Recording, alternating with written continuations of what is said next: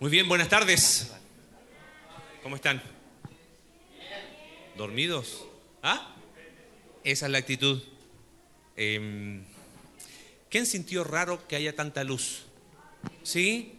Bueno, como que estaban más tímidos, ¿no? Algunos dicen, no, pero es que cuando estaba oscuro podía dormir tranquilo, ¿no?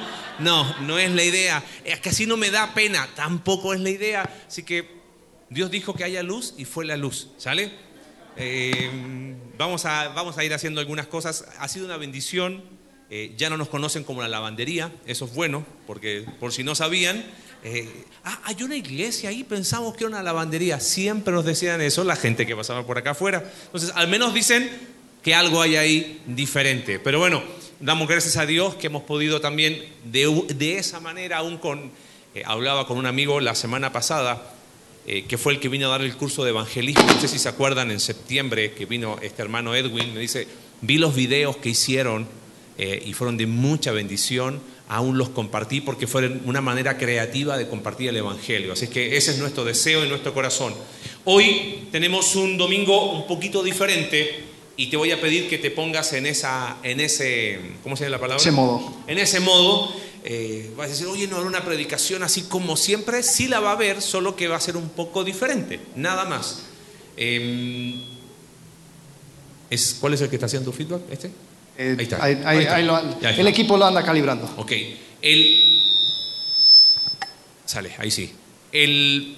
Empezamos serie nueva que se llama De regreso a casa. Llegamos, ya terminamos casi todos los profetas y estamos en el libro de Esdras. El problema es así, a ver, ¿quién ha leído alguna vez el libro de Esdras? Que levante la mano. Ok, gracias por esos cinco valientes. Después nos va a decir en qué consiste, ¿no? Sucede que cuando uno va al Antiguo Testamento, por lo general eh, está medio complicado. Entonces vamos a hacer un repaso hace cuatro años. Empezamos a estudiar Pentateuco, desde Génesis. No sé quién estaba en ese tiempo. No hemos ido capítulo por capítulo, porque si no llegamos al año 3000 más o menos, pero hemos tratado de ir viendo y no tener agujeros negros en el Antiguo Testamento. Entonces vamos a hacer un repaso, ¿ok? Tenemos el concurso listo ya, Jesse. ¿Quién quiere ser biblionario? ¿Sale? Entonces yo voy a hacer preguntas y ustedes van a contestar, pero rápido. ¿Sale? ¿Quién se anima a la primera? Son preguntas sencillas, pero antes de que aparezcan. ¿Tenemos la música? Ok. Después van con Cintia para retirar su premio. ¿Sale? Este, vas a decir, oye, pero ¿y la predicación? Bueno, esto es parte de la predicación. Vamos con la primera. A ver, la primera pregunta. ¿Quién se, quién se ofrece como tributo? Voluntario con la primera. Listo, Miguel. Ok, primera pregunta. ¿Quiénes fueron los tres patriarcas? Adán, Noé, Abraham, Abraham, José, Moisés, Abraham, Isaac, Jacob o Abraham, Moisés, Josué. Sí. C. Sí. Es respuesta, correcta. Correcta, muy bien. Muy bien. Vamos rápido con la segunda. Dos. Dale. ¿Cuántos años estuvo Israel en el desierto? ¿12, 7, 4 o 400? C, 40. 40. Muy bien. Correcta, muy es bien. Vas a correcto. enojar su premio. Vamos rápido con la que sigue. Pregunta 3. ¿Desde qué lugar mandaron los 12 espías? ¿De Cades Barnea? ¿De Pi Hahirot? ¿De Jericó o del Mar Rojo? Ah, Cades Barnea.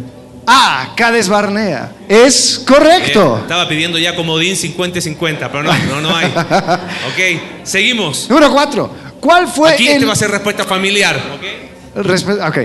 ¿Cuál fue el juez que quiso ser tratado como un rey? ¿Sansón, Jefté, Barak o Gedeón?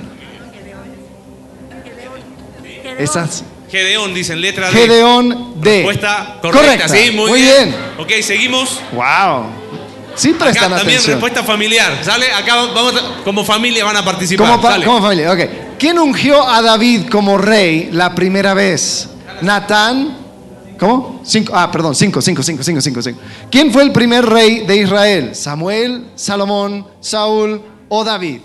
Cinco, cuatro.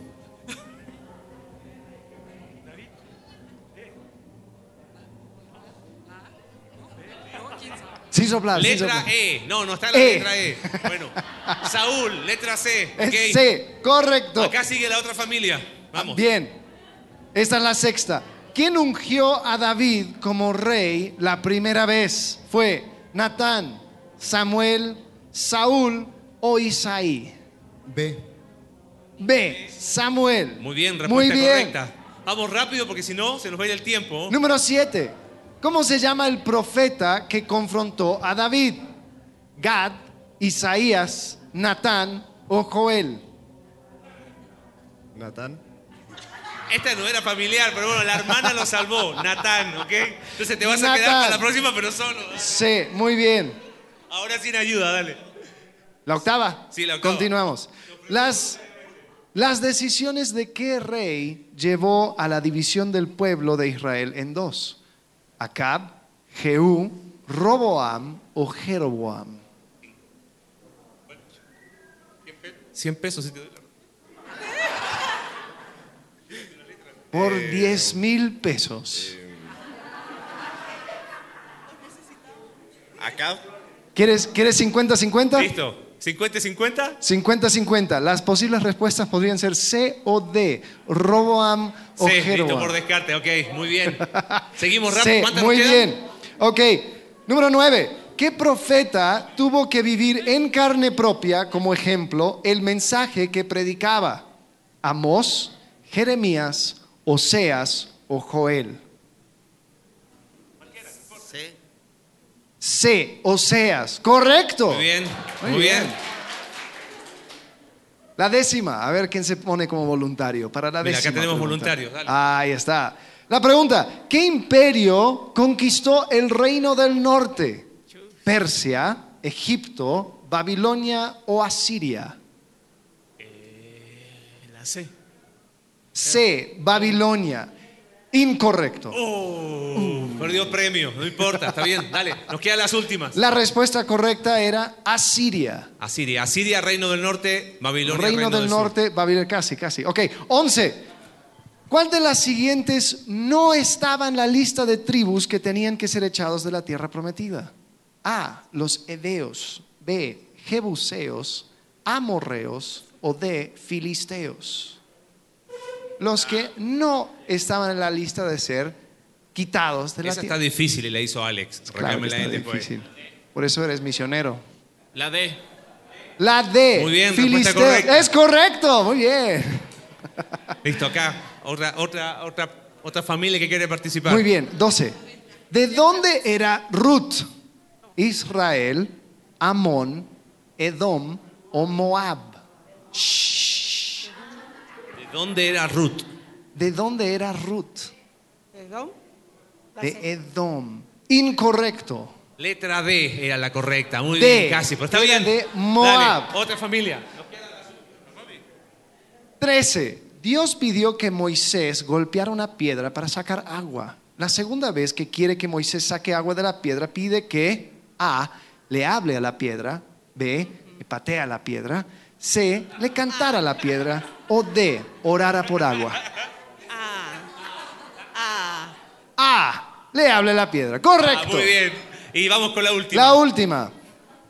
El rey Jeroboam de Israel cambió la adoración de Dios por dos becerros de oro. ¿Dónde los puso? A. En Samaria y Siquem. B. En Dan y Betel. C. En Jericó y Jerusalén. O D. En Tiro y Sidón. La B. B. Dan y Betel. Correcto. Muy bien. Muy bien. Muy bien, pasen a buscar su premio entonces con Cintia. Este, El premio es un año de café gratis antes del servicio. bueno, todo esto fue por medio de 14 preguntas hacer un repaso de lo que hemos aprendido desde Génesis. Y todo esto es información importante, ¿correcto? El único problema, ¿sabes cuál es? Es precisamente esto. Creer que el Antiguo Testamento es información histórica. Entonces, voy a la palabra de Dios y todas las historias del Antiguo Testamento son solo eso, historias. Y empezamos a ver la escritura de la siguiente manera. Hasta recién alguien me hizo una observación. Hey, tendríamos que cambiar la letra de una de las canciones que cantamos. Y tenía toda la razón. ¿Qué Eso significa que entendió el mensaje. Por ejemplo, El pueblo de Israel sale de Egipto y cuando sale, lo primero que se enfrenta como dificultad, ¿qué es? El mar rojo. Y ahí viene la pregunta del millón. ¿Cuál es el mar rojo que tú debes cruzar? ¿Suena bien o no? Después el pueblo de Israel estuvo cuántos años en el desierto? 40. ¿Y cuál sería la pregunta que deberíamos hacernos nosotros? ¿Cuál ¿Cuál, es desierto? mi desierto? ¿No? ¿Y, y- y qué es el maná en tu desierto? ¿Y qué son las codornices? ¿Y, y qué más podemos decir del Eh, desierto? David, David y Goliat, la historia Ajá. de David y Goliat, ¿cuál es el gigante que tú tienes que tumbar hoy? Entonces, tumba a tu gigante, mata a tu gigante. Entonces, todo se vuelve una historia moralista, una historia que tú te puedes llevar un buen ejemplo, un mal ejemplo, pero es solamente eso, es una bolsa de ejemplos. Incluso también tenemos algunas cosas que tú puedes comprar en una librería cristiana, donde tú vas sacando alguna tarjetita o algún versículo del día o el devocional del día, entonces dices, sé cómo Tal. Débora, sé cómo, no sé, el- el- la oración de Javes, ¿no? Sé cómo Javes y pide la tierra. Entonces, todo parece ser un montón de historietas como episodios de una, eh, un programa de televisión. Entonces me voy, voy rescatando pedacitos. Y a ver si nos siguen acá, porque acá es donde empezamos a ir al, al nudo central. Cuando la pregunta es, ¿cuál es tu mar rojo? ¿Cuál es tu desierto? ¿Cuál es el gigante? ¿Cuál es la tierra que tienes que conquistar? Y un largo etcétera. Al final, entonces, ¿de quién se trata? ¿De la historia de Dios o de qué? Cuando leemos la Biblia así, ¿a quién ponemos en el centro de todo? A nosotros.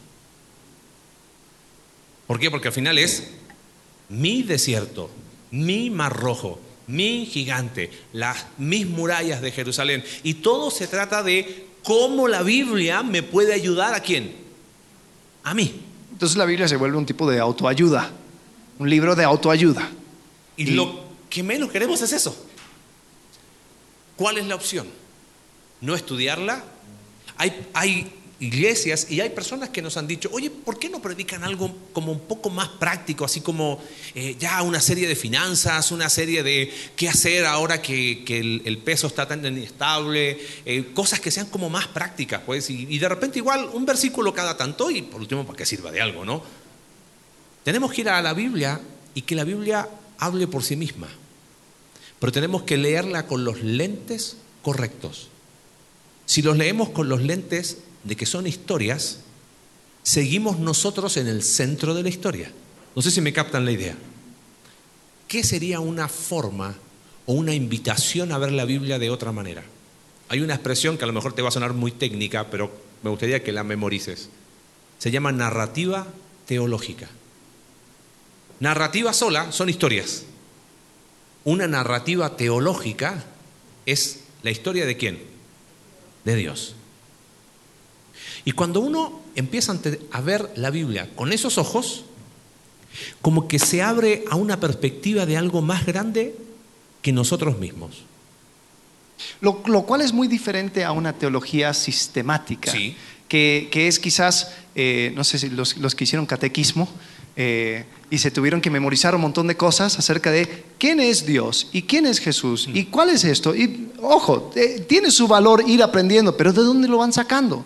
Pues lo van sacando de una historia, ¿no? Entonces yo tengo que ir aprendiendo y, y- hablando y viendo la Biblia de tal forma de que, que yo puedo ver los hilos conductores eh, y no solamente ver, así como vimos a- a- ahorita, ¿no? Cuatro, cuatro posibles respuestas y voy, le voy atinando porque, porque sé un montón de información.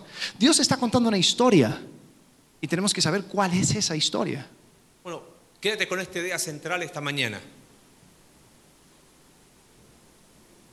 Que me parece que como que redunda. Ok, Gra- bien. Grábate esto. Eh, tírate esa y vamos con la primera. Va. Eh, si, estás, si estás pensando, o sea, quiero anotar algo, bien, anota esto. Cuando entendemos la narrativa teológica, dejamos de ser el centro de nuestra historia y comenzamos a jugar un papel activo en la de Dios. dejamos de ser el centro de nuestra historia y comenzamos a jugar un papel activo en la de Dios. Porque cuando yo entiendo que Dios está contando una historia y dentro de esa historia entro yo, entonces todo empieza hacer clic y ya no se hace acerca de mí. Y yo no, yo no tengo a Dios como una cosa que yo agrego a mi vida. Yo tengo a Dios como una cosa para mis domingos. Yo tengo a Dios para como, como el, el- doctor que me va eh, solucionando el problema. Yo tengo a Dios como el, el sandwichero celestial que le pido que le ponga más tomates, menos tomates, poco picante con, con sal y y pimienta. No, porque a veces tratamos a Dios así, Dios lo quiero así, así, así. Y así, y ahí se acaba. Cuando entendemos que Dios está, desde antes de que naciéramos, desde antes de, de- la fundación del mundo, Dios ha estado contando una historia y ahora nos invita a ser parte de su historia. Ahora el peso es un poco mayor. Ahora la manera de acercarme a Dios es diferente. Ahora hasta mi forma de ver a mis compañeros, las personas que forman parte del cuerpo de Cristo, es diferente. Vamos a hacer un ejercicio. Piensa y a ver si nos, si nos sigues todavía. Si estás perdido, no te preocupes, nosotros también estamos perdidos, ¿ok? ¿Qué sería verle el Antiguo Testamento como historia? ¿Quién fue la primera pareja? Adán y Eva. ¿Qué hicieron?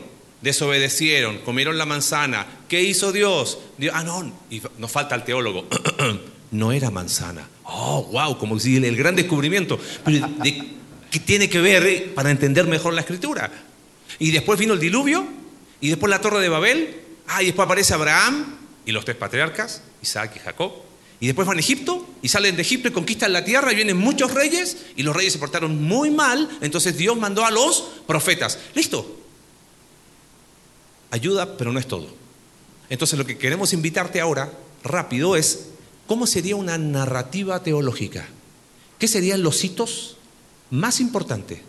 Ese hilo que va uniendo toda esa historia para que cuando empecemos el próximo domingo, hoy vamos a hablar un poquito de Esdras capítulo 1. Cuando vayamos al libro de Esdras no lo veamos como una cajita. Ah, ahora vamos a hablar de Esdras. Saco la cajita de Esdras y Nehemías, estudio la cajita de Esdras y la vuelvo a meter. No, es parte de algo más grande. ¿Ok? Vamos Sí, y, y una de las cosas antes de entrar en esto es, es- es darles a ustedes esas herramientas para que cuando, porque no, lo, lo que no queremos es, es- son predicaciones así de cajita mágica, ¿no? Ah, hoy el tema es tal. Y después vamos a hablar y podemos decir cualquier cosa acerca de cualquier libro y, todos dicen, ah, wow, sí. es-". No, no, no. O sea, entender la narrativa. Entonces, ¿por dónde comenzamos la historia? Comenzamos con Dios creando al ser humano eh, para ser parte de su familia terrenal. Los que estuvieron con nosotros en la escuela bíblica vimos acerca de las familias de Dios. Dios tiene una familia celestial, tiene una familia terrenal. Invita al ser humano a- a- a ser su representante sobre la tierra y les da autoridad, les crea a imagen de Dios. Y dice, multiplicaos y fructificad, llenad la tierra y sojuzgadla. ¿No? Y, invita que comiencen desde su jardín, un lugar que él había puesto en un lugar específico en la tierra y dice, de aquí salgan. Y él estaba actuando como un gran, eh, un gran eh, emperador, donde, por ejemplo, en la antigüedad, donde eh, un emperador quería mostrar de que las esquinas de su imperio también le pertenecían a él, ponían sus, sus imágenes, las imágenes del rey en esos, esas ciudades y decía, hey, aquí sigue mandando el rey. Entonces Dios crea a sus representantes para que vayan hasta las esquinas de la tierra y digan, hey, aquí también manda Dios. Y que vayan creando el orden del Edén y lo vayan extendiendo. Eso era lo que, donde comenzamos. Ahora, quiero que veas eso. ¿Qué sería contar la historia? Dios creó a Adán y Eva. ¿Qué es narrativa teológica? Dios creó al ser humano para que sea su familia terrenal. ¿Te das cuenta de la diferencia? Segundo, el ser humano decidió creer que podía redefinir el bien y el mal bajo sus propios términos. Y el énfasis acá es que en un sentido todo pecado tiene esa raíz. Si vemos el libro del, o el Antiguo Testamento como historia, tendríamos que decir que Adán y Eva, ¿qué hicieron? Desobedecieron. Entonces ahí viene el papá, le dice a la hija, tú tienes que obedecer, si no te va a pasar lo que Adán y Eva. Y los niños miran, ah. ¿Y cuál fue la gran mentira que creyó Adán y Eva? Que ellos podían llamar a lo que Dios había dicho bueno algo malo. redefinieron bien y mal bajo sus propios términos. Y en un sentido, esa es la raíz de todo pecado.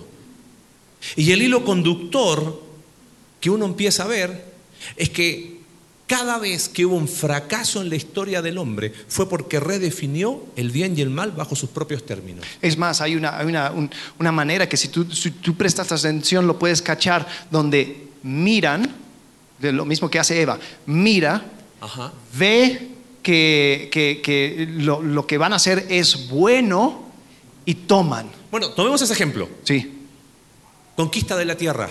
Vamos a repasar historias antiguas, pero ahora verle el trasfondo teológico. Van a Jericó y hay un problema.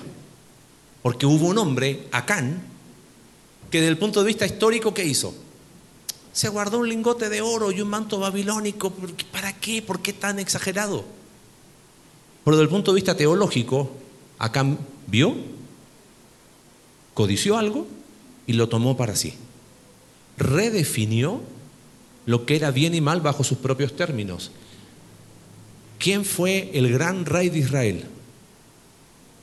David. Un hombre conforme qué.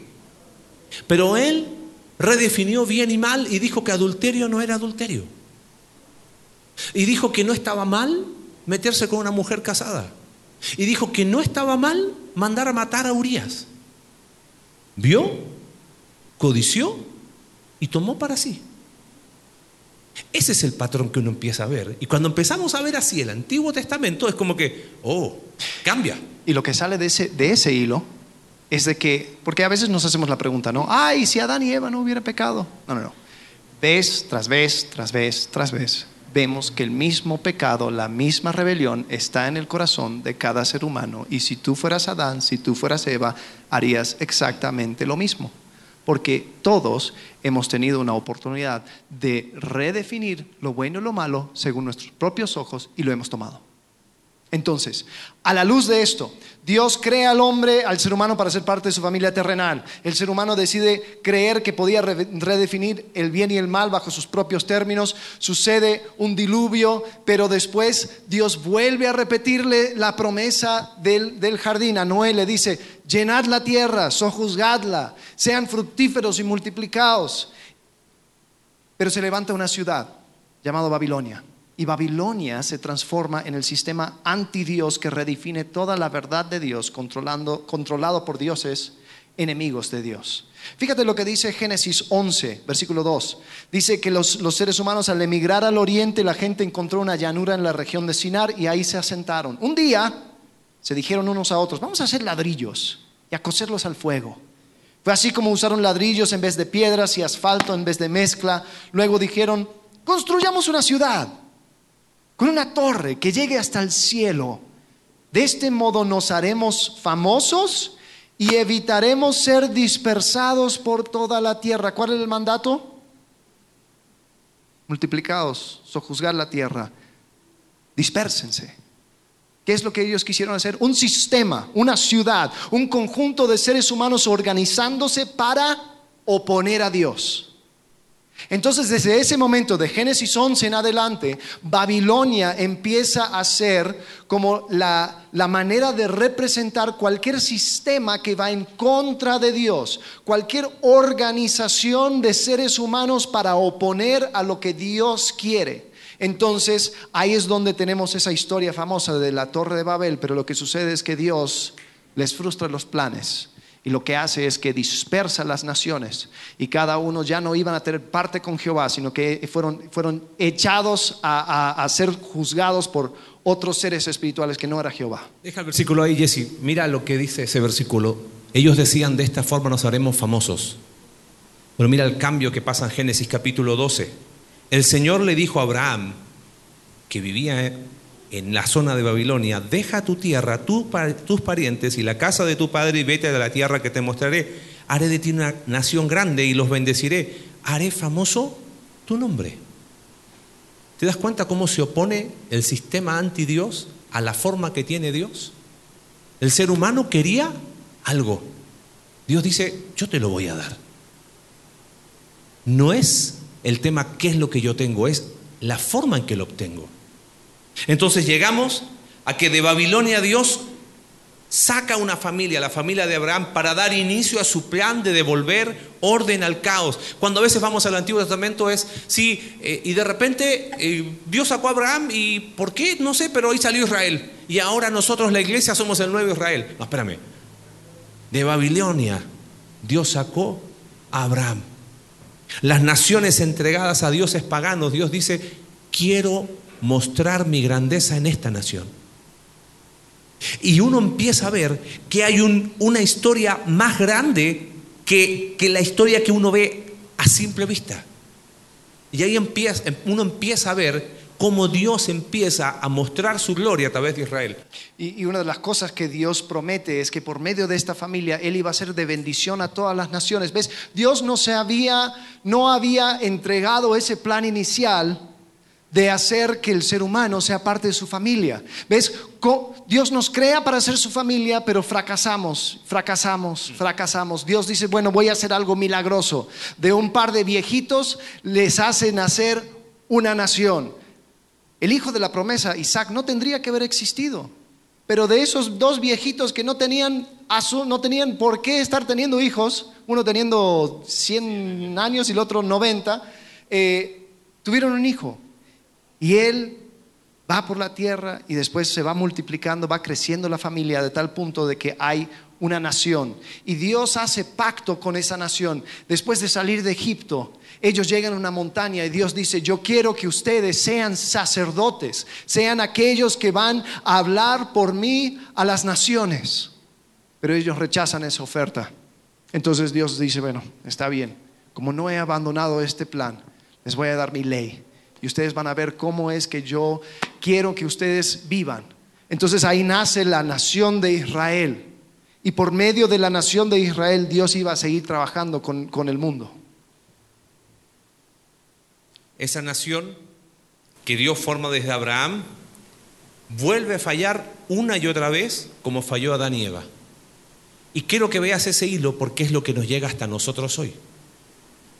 Los reyes de Israel, ¿qué hicieron? Redefinieron el bien y el mal. Una y otra vez, una y otra vez. Ahora, ¿qué hace Dios? Dios levanta, porque hay una advertencia. Va a venir un exilio. ¿Por qué hacemos todo esto? Porque quizás hay visitas que dicen, oye, ¿qué es el libro de Esdras? Bueno, este es todo el contexto para entender por qué estamos donde estamos. Ok, ¿qué explicamos? ¿Siete? Ok, entonces Dios desde los comienzos dice, mira, esto, es, esto de que ustedes estén en la tierra y todo y que yo esté con ustedes, esto tiene una condición, que sean fieles, que sean leales, que continúen conmigo y no vayan a otros dioses. Y eso era desde Moisés, Salomón, todos habían advertido, eso era común, se sabía, pero ellos continuaban eh, fallando a Dios. Y Dios levanta profetas para que ninguna persona pudiera decir, bueno, es que yo no sabía, es que yo no entendía, es que nadie me dijo. No, no, no, no. Entonces habían profetas que decían y hablaban y compartían y a, veces predicaban sermones, a veces hacían cosas raras, eh, como Ezequiel. Oye, vamos a ir a la casa de Ezequiel que está haciendo esa cosa rara donde se acuesta a un lado, donde come comida hecho con estiércol. ¿Qué, qué, qué onda con Ezequiel? Y esas cosas raras era para que ellos supieran que si abandonan a Jehová, se iba a venir consecuencias grandes. Y vinieron. Eh, después, en el número 8, llega el momento, la nación de Israel termina en el exilio. ¿Y dónde termina el exilio? En Babilonia. En ese mismo lugar donde fue ese fracaso de todas las naciones. Ese mismo lugar donde salió Abraham. Ahí es donde ellos terminan. Y podemos ver que Dios de cierta manera como que les estaba protegiendo para algo. Porque aún en- dentro del fracaso Dios dice, yo no les voy a abandonar. Y eso es lo que vimos estudiando el libro de Daniel. ¿Te acuerdas? Cómo sobrevivir en Babilonia. Ahora, todo ese contexto para llegar acá. Yo te pido que te pongas un poquito en los zapatos de un judío que lleva 70 años en Babilonia. Ahora, ojo, perdón, eh, Sí, sí, sí. agrega eso, de que sus hermanos del reino del norte, Israel, ellos también fueron llevados cautivos, pero nunca regresaron. Porque un pueblo, una vez conquistada, ya no vuelve a nacer. Eh, aquí no hay, o sea, Hay un lugar aquí que se llama Chichimequillas, ¿no? Pero no hay chichimecas, no, hay, no, hay, no, hay, no, va a llegar en algún momento el jefe de la tribu de los chichimecas y va a decir, oye, ya vuelvo a, a retomar el pueblito. eh, no hay egipcio que va a regresar y decir, bueno, listo, gracias, a las pirámides son mías. Eh, no hay babilónico incluso que dice, bueno, listo, ya voy a regresar a, a tomar esta ciudad. Porque una vez una- un pueblo es conquistado, pasan suficientes años, ya no hay eh, civilización que continúa. Los, judíos lo sabían, veían, a sus hermanos al norte que nunca volvieron a, a- a- a surgir como reino. Pero Dios hace algo milagroso porque hoy en día sí puedes hablar con un judío. Hoy en día sí puedes decir, oye, y, tus ancestros, y mis ancestros, y ta, ta, ta, ta, ta. Ellos continuaron. Eso fue un milagro. Entonces imagina lo que es cuando se empieza a dar lo que tanto se había profetizado. Un momento en que ellos iban a poder volver a su tierra. Y ahí es donde espero que en los minutos que nos quedan pueda tu corazón empezar a arder. Hablo un poco de lo que vamos a hablar al final. Había una promesa en el libro de Jeremías, dice Jeremías capítulo 29, así dice el Señor, versículo 10, cuando a Babilonia se le hayan cumplido los 70 años, yo los visitaré y haré honor a mi promesa en favor de ustedes y los haré volver a este lugar. Y ahí viene el famoso versículo ese, yo sé bien los planes que tengo para ustedes, que vivimos dedicándolo, ¿no? Pero que para mi plan, ¿ves? Para mi historia, yo sé los planes que tengo para ustedes, plan de, ¿cómo es? Coche nuevo. Coche nuevo, claro, planes de bienestar y no de calamidad. Ese versículo no es para mi, mi historia. Ese versículo es la historia que después de 70 años ese pueblo iba a volver. Ahora, ponte los zapatos de un judío que está en Babilonia. No tenemos que ir muy lejos para ver algunos eh, paralelos. Primero, no volvieron todos los judíos. ¿Quiénes volvieron? Los que entendieron la historia más grande. Ey, ya se cumplieron 70 años. ¿Será que era verdad lo que dijo Jeremías? Y de repente en el libro de Esdras, capítulo 1, dice, en el primer año del reinado de Ciro, rey de Persia, el Señor dispuso el corazón del rey para que éste promulgara un decreto en todo su reino. Y así se cumpliera la palabra del Señor por medio del profeta Jeremías. Tanto oralmente como por escrito, el rey decretó lo siguiente. Esto es lo que ordena Ciro, rey de Persia. El Señor Dios del cielo, que me ha dado todos los reinos de la tierra, me ha encargado que le construya un templo en la ciudad de Jerusalén, que está en Judá. Por tanto, cualquiera que pertenezca a Judá, vaya a Jerusalén a construir el templo del Señor Dios de Israel, el Dios que habita en Jerusalén, y que Dios lo acompañe. Se está cumpliendo la profecía después de 70 años. Pero ¿sabes qué sucedió? Volver a esta altura, no hombre, yo ya tengo pasaporte babilónico. No, gracias. Mis hijos ya nacieron en Babilonia, mira, ni hablan hebreo. ¿Entiendes? No, aparte que movernos y empezar de cero otra vez. Yo ya hice mi, vida acá en Babilonia. ¿Te suena algo conocido que nos sucede acá en nuestro hermoso México con personas que a veces van del otro lado y es como que, no, bro, yo ya tengo mi vida acá. Por eso no volvieron todos. Los que volvieron, ¿sabes quiénes fueron? Fueron aquellos que entendieron esa narrativa teológica, que dejaron de ser el centro de su historia para entender que eran un rol activo en la historia de Dios. Dios está cumpliendo su palabra, entonces ¿qué vamos a hacer? Vamos a volver. Oye, ¿van a dejar todo? Obvio que voy a dejar todo porque Dios está cumpliendo su promesa. Dios está escribiendo su historia. Alex comentaba recién, ¿no? En el primer servicio, hay cristianos que viven, ¿y cómo fue la, la expresión? Dila Sí, tú, sí, porque sí, a mí- no, pero eh, me encantó, fue muy gráfica. Estaba, estaba hablando con una persona y, y- y decía, no, yo, yo, eh, quiero hacer tal y tal cosa, pero siempre agarrado de la mano de Dios. Y, sí, agarrado de la mano de Dios, muy bien, pero ¿cómo? ¿Agarrado así o agarrado así?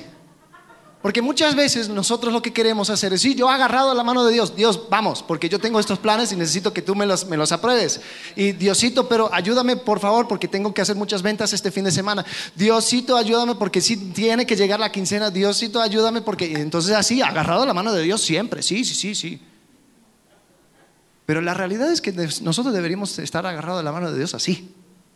Decir, Dios, tú me tienes que ir guiando, tú tienes que ir guiando mis pasos. Yo quiero conocer tu historia y quiero saber cómo es que, que yo entro en tu historia. Ahora, algo curioso, muchas veces las personas llegan tratando de entender cuál es la voluntad de Dios para mi vida.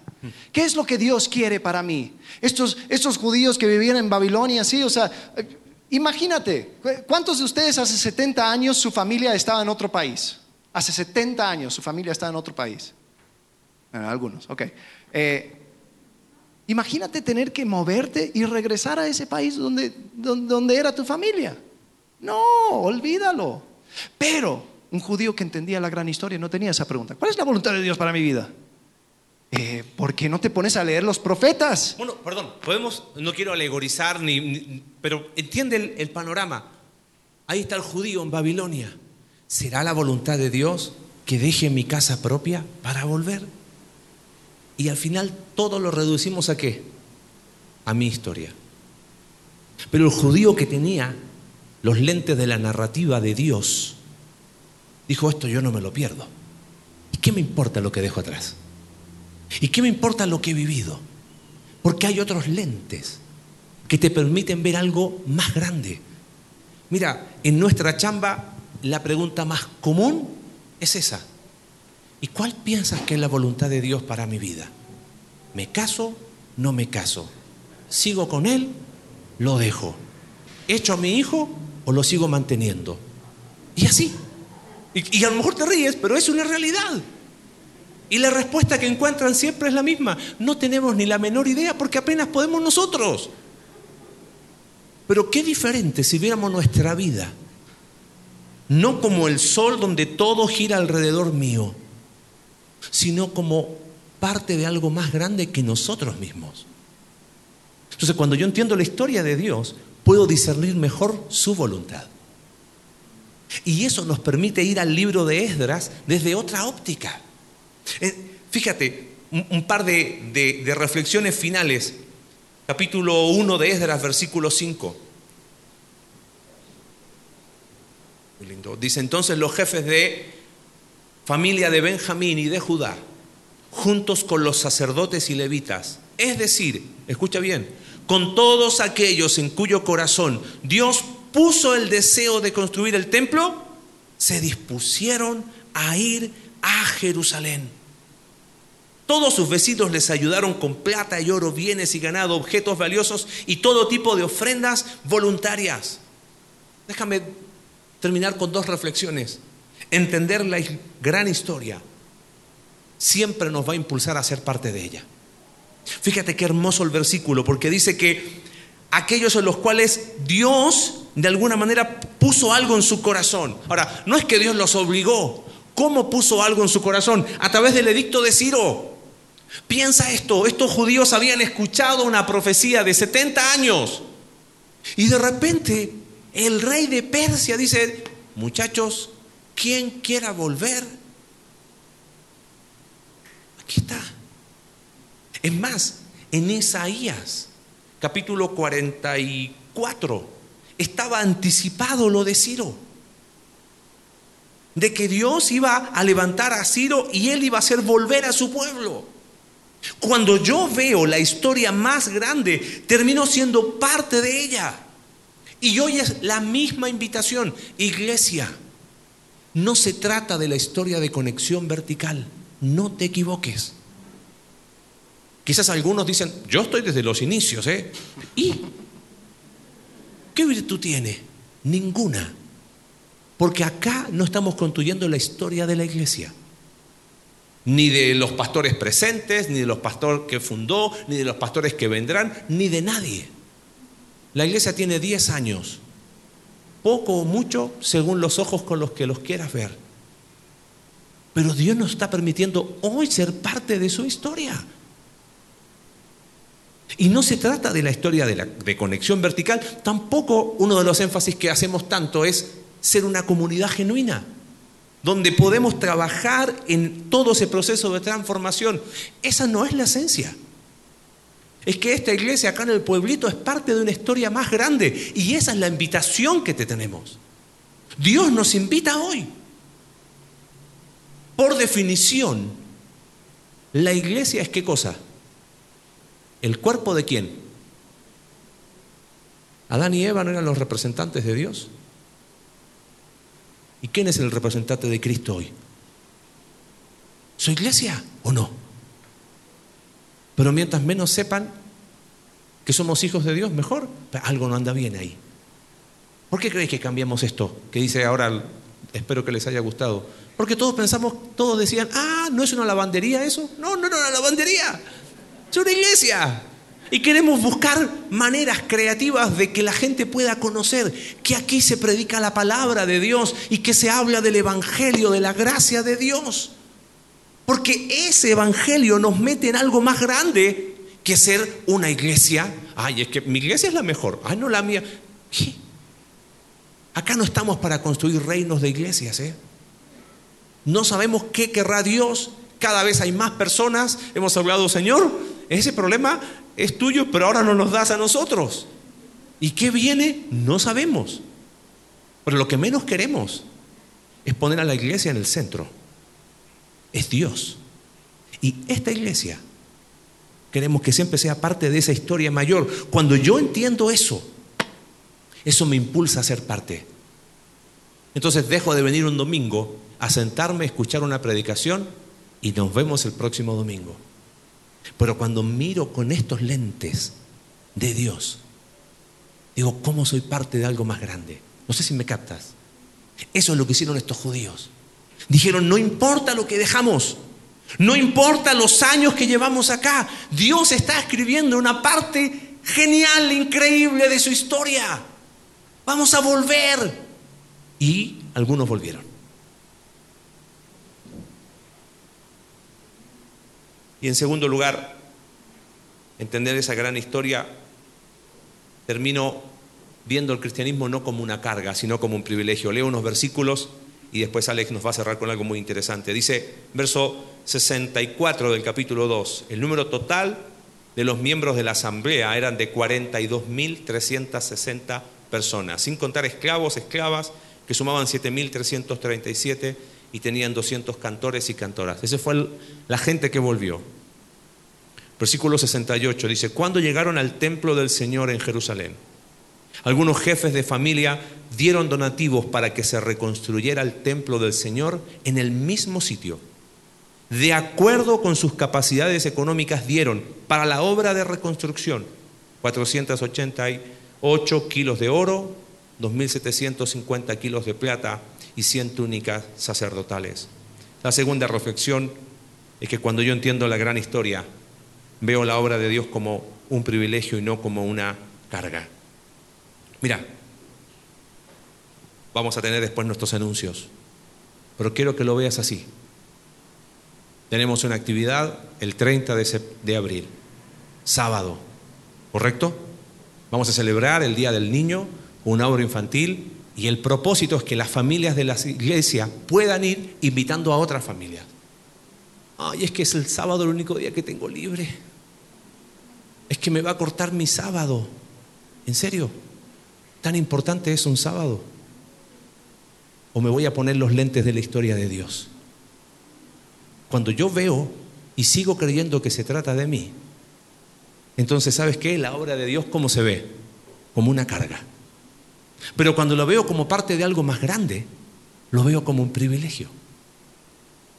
Lunes 2 de mayo empezamos grupos conexión. bueno, los del primero no dijeron eso, está bien. Quiero ver así, uh, escribiendo. ¿Una carga? Oh, y otra vez ciclo ya me estaba. No, mira, yo, yo me tomo una pausa en este grupo de ciclos. Sí, porque, espérame, a ver, ¿es una carga? ¿O es un privilegio? Porque si es una carga, lo más probable es que te quitaste los lentes de la óptica de Dios para ponerte los de tu propia historia. Ay, no, es que este mes, no, es que este año, no, es que... Es que... Y ahí empezamos. ¿Ves? ¿Ves qué fácil es perder el enfoque? Y aún con recursos económicos, como dice el texto bíblico, ellos, ¿por qué lo dieron? Porque dijeron, pues esto es un privilegio. Oh, ya hay que reconstruir otra vez. No, lo vamos a hacer y vamos a poner tiempo, recursos, todo lo que tenemos porque hay algo más grande que nosotros mismos. Ese es el corazón con lo que queremos que podamos estudiar este libro de Esdras. Y fueron viendo cómo fue, cómo, cómo por medio de lo que ellos estaban haciendo se seguía impulsando la historia que Dios estaba escribiendo. Yo creo que la última cosa que podemos ver es de que el entender la gran historia nos impulsa a una acción.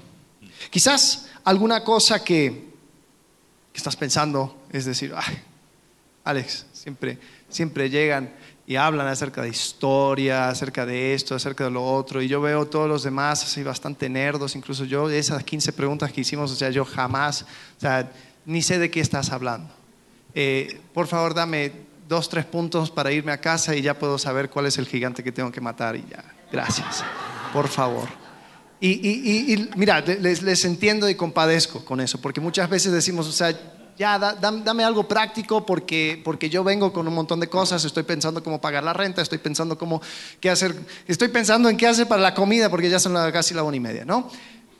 Y el problema es que cuando empezamos a hacer así y dejamos a la historia mayor como algo pesado, como algo de historiadores, como algo de no es para mí, entonces pierdo el privilegio de entender cuál es mi lugar en ella.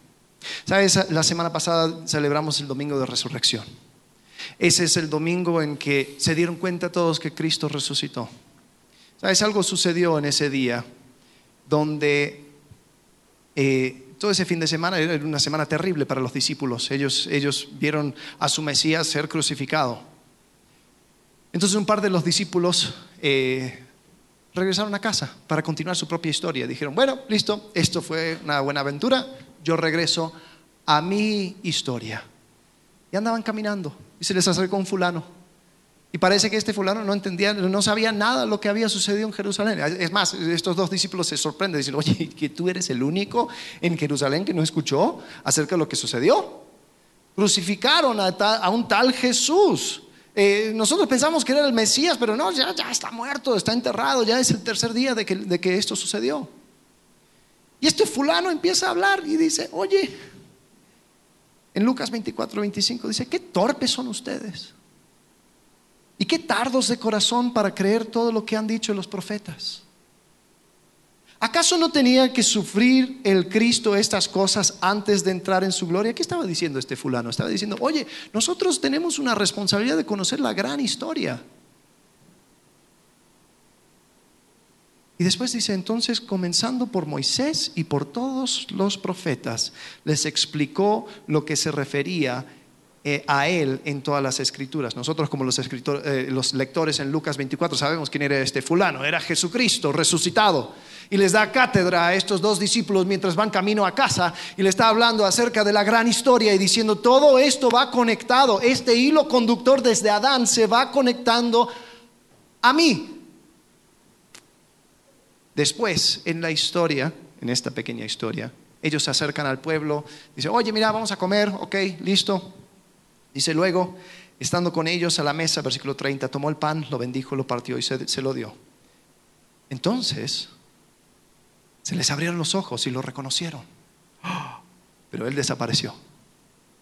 Y se decían el uno al otro, fíjate lo que dice, se decían el uno al otro, si te vas a quedar con algo de hoy, quédate con esto, se decían el uno al otro, no ardía nuestro corazón mientras conversaba con nosotros en el camino y nos explicaba las escrituras?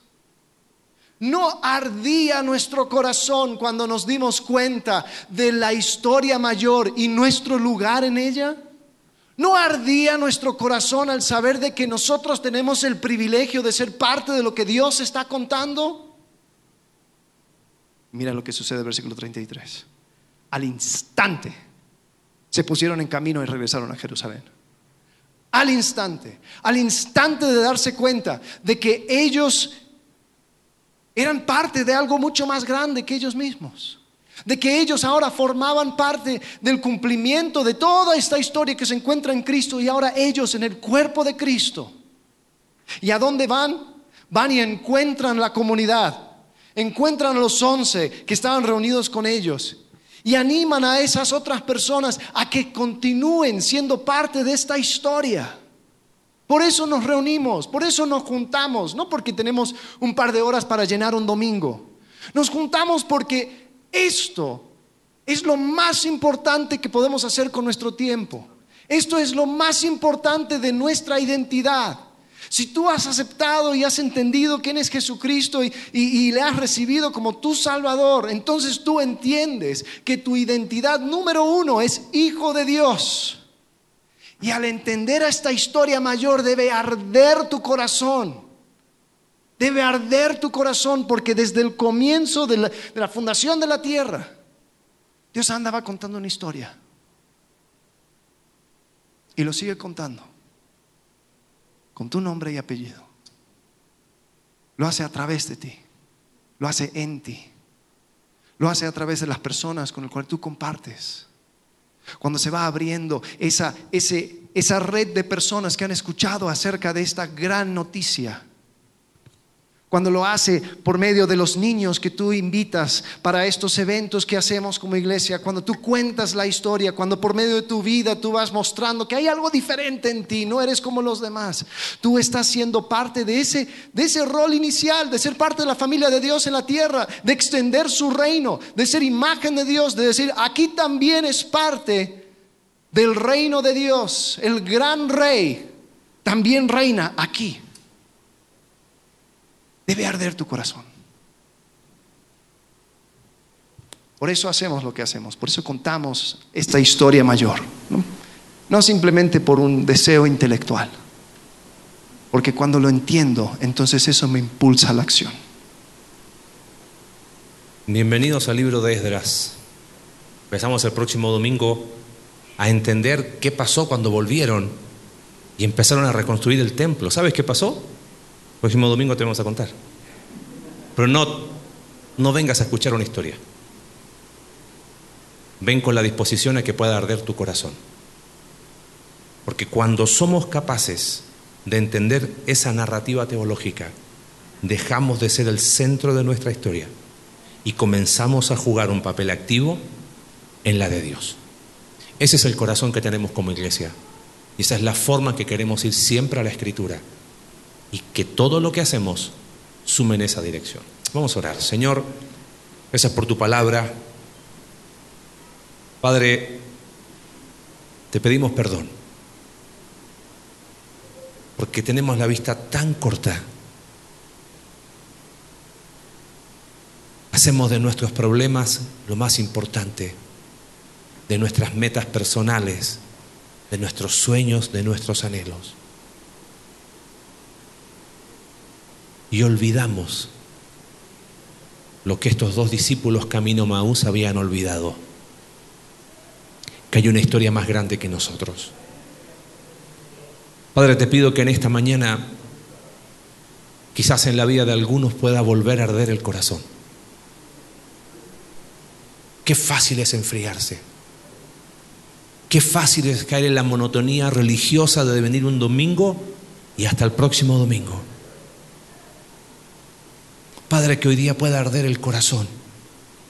Porque por medio de la obra de Cristo somos parte de la historia más increíble, jamás contada, y queremos seguir contándola, viviéndola, experimentándola y anunciando que tú eres el Rey. Te pido, Señor, por aquellos que están en esa sintonía, que no la pierdan Gracias por el privilegio que nos das de ser parte de la historia que tú estás escribiendo aquí en el pueblito. Oramos para que muchos más puedan conocer a través de nosotros la increíble historia tuya. Gracias Padre, oramos en el nombre de Jesús. Amén.